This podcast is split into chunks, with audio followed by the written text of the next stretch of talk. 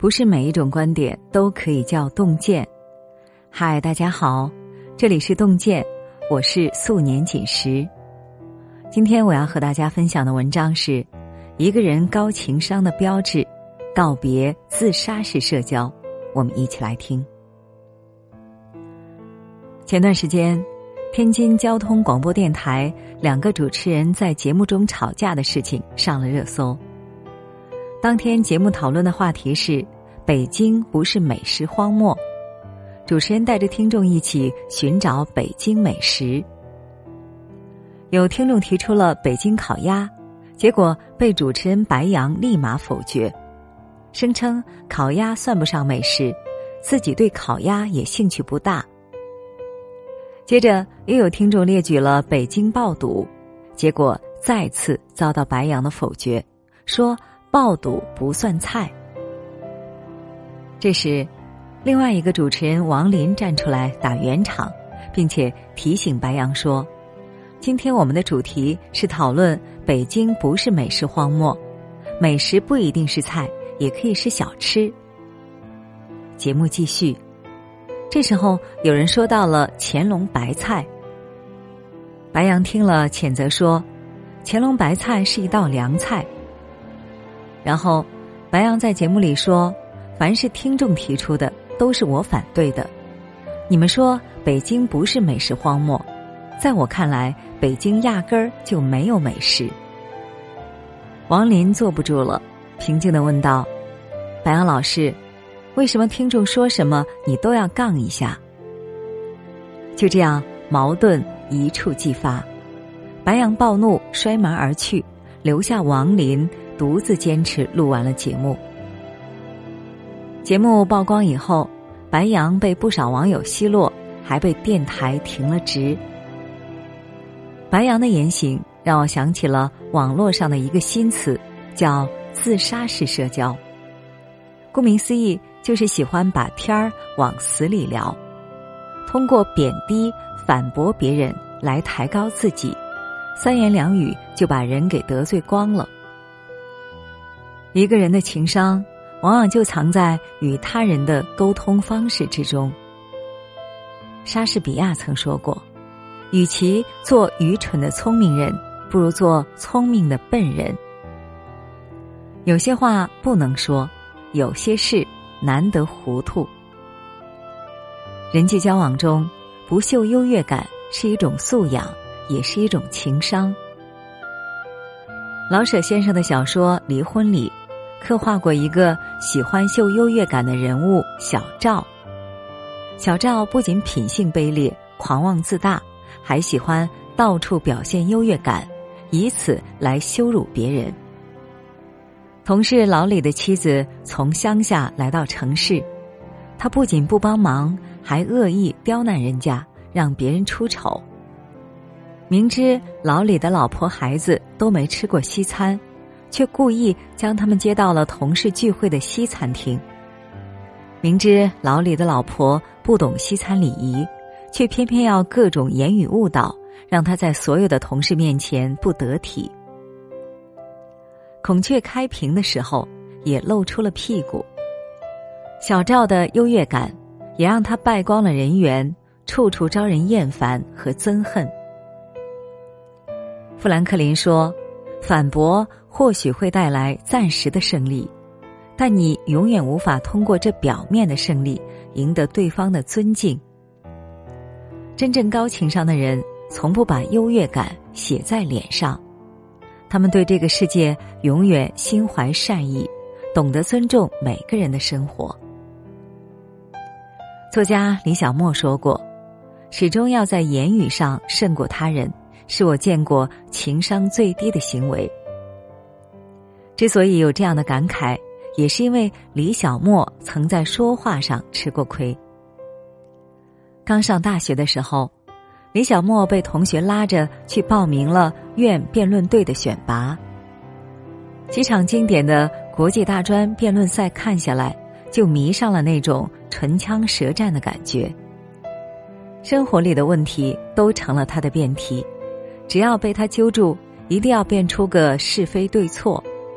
跟人交谈，一旦听出对方言语里的漏洞，他就开始质疑、反驳和攻击，总想压人一筹，直到把对方逼到认输才肯罢休。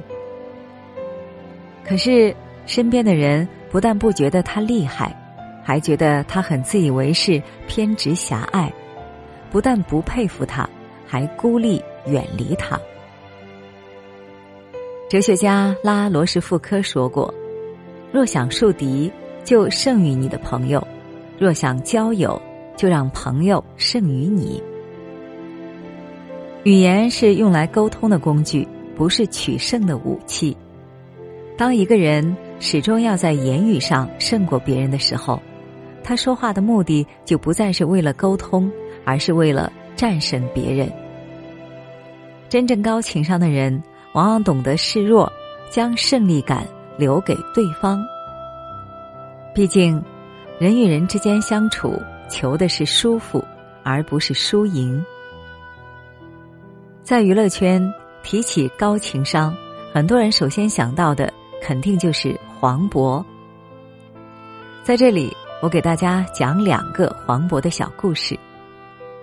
一次是在采访环节，有记者问他。你是否能取代葛优？问题很刁钻，黄渤是这样回答的：“这个时代不会阻止你自己闪耀，但你也覆盖不了任何人的光辉，因为人家曾开天辟地，是创时代的电影人，我们只是继续前行的一些晚辈，不敢造次。言语中态度谦卑。”既抬高了前辈，也肯定了自己的价值。还有一次，在第四十六届金马奖，黄渤和张家辉平分影帝，张家辉心里一直有点不舒服。后来，在第五十届金马奖的时候，黄渤被邀请为评审和颁奖嘉宾。对于张家辉心中的芥蒂，黄渤是这样化解的，他说。自己只能算拿过半次奖，因为那一年他和张家辉是平分的。说到这里，坐在台下的张家辉的表情有点不太好看。紧接着，黄渤又说：“张家辉去年也有提名，今年也有提名，他是想努力把自己失去的那一半拿回来。”一句话既没有降低自己的身份。又把张家辉捧了一下。听了黄渤这话，张家辉顿时变得笑容满面。你对待别人的态度里，藏着你真实的人品和教养。真正有教养的人，绝不会通过贬低别人来抬高自己。看过这样一种说法：人际交往有三种态度，俯视、仰视。和平视，俯视者狂，高高在上，盛气凌人，渺小了他人；仰视者弱，诚惶诚恐，顶礼膜拜，渺小了自己。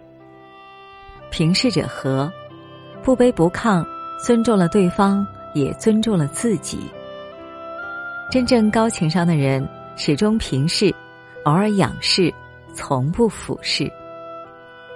与人相处，如果不善于捧人，至少不要踩人，这是做人最基本的素养。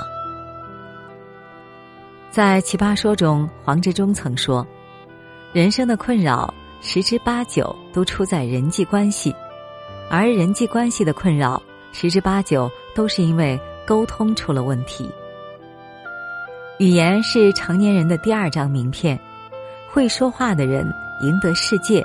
不会说话的人输给自己。中国有句老话：“嘴上带齿，脚下有路。”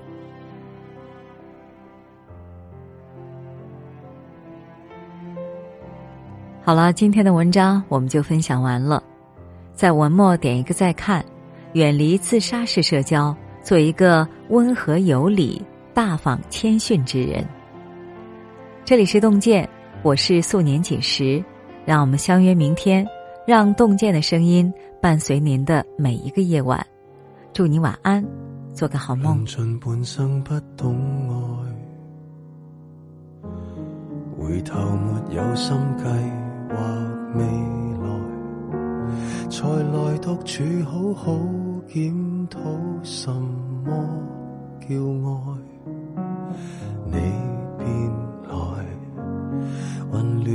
结识到你。浪漫叫一切粉饰同盼待，某一刹就觉感情深得可爱，在倾吐那刻回响，感情从不是爱。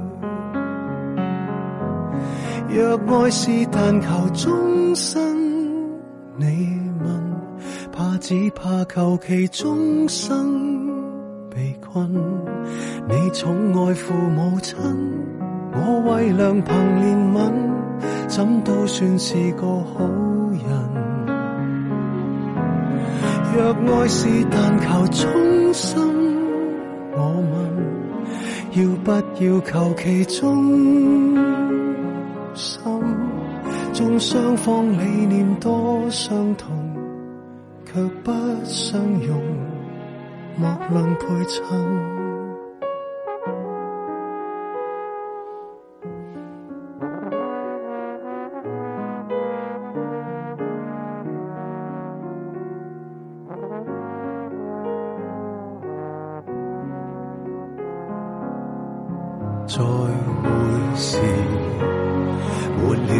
深深拥抱。合力擦出了火花和意外，某一刹幻觉恋情可一可再，在参透那刻回想，恋情全不是爱。若爱是但求终身，你问？怕只怕求其终生被困，你工作觅满分，我为前途勤奋，怎可再另有心神？若爱是但求衷心，我问要不要求其心？纵双方理念多相同。却不相容，莫论配衬。若爱是但求安心，怕只怕求其安稳。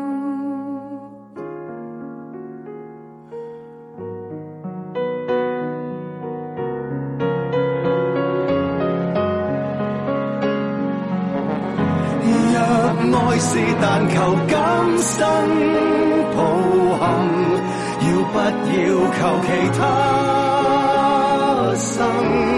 看双方各自的本能，爱的伤痕极度配衬，爱七色五味多分尘，更多灰尘。落入五蕴。